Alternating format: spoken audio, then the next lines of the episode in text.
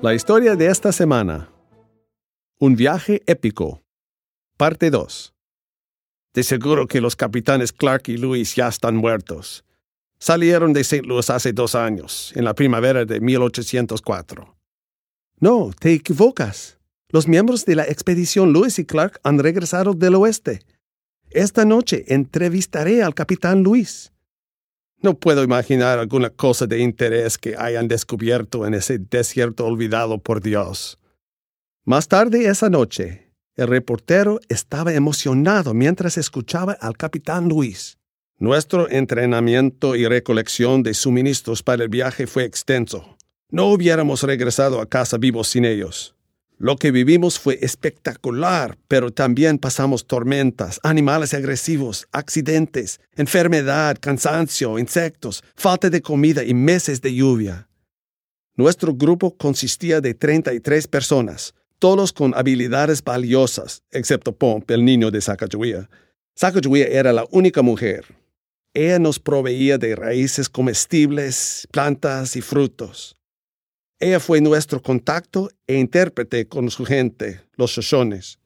Necesitábamos comprar caballos de ellos. Las tribus de indios usualmente no se metían con nosotros porque veían a Sacagawea y a Pomp.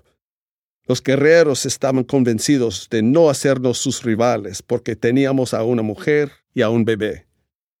Teníamos hombres con experiencia de fronteras, intérpretes, cazadores, artesanos y soldados yo serví de muchas maneras, incluso como doctor.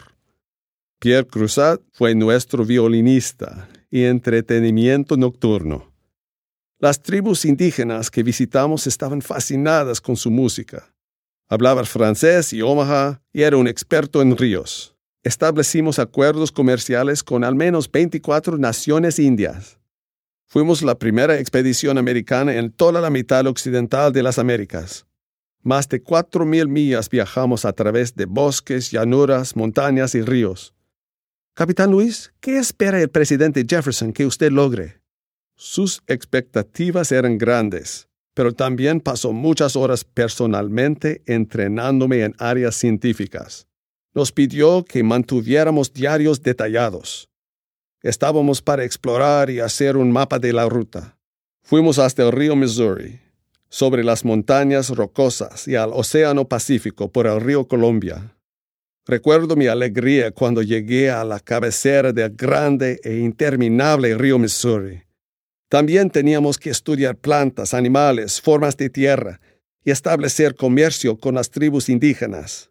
Intentamos de todo. Algunas veces la cacería era muy buena, cuando fácilmente encontrábamos venado, búfalo, alce, castor, oso y lobos. El oso podía ser feroz. Recuerdo que seis de nuestros hombres descubrieron un gran oso pardo acostado al aire libre. Cuatro hombres dispararon casi al mismo tiempo. Todas las balas pegaron al oso. Inmediatamente el oso estaba cargado con la boca abierta. Los otros dos hombres le dispararon. El oso seguía vivo y los hombres no podían recargar sus armas lo suficientemente rápido. Dos saltaron al río desde una ladera de veinte pies de altura. El oso hizo lo mismo.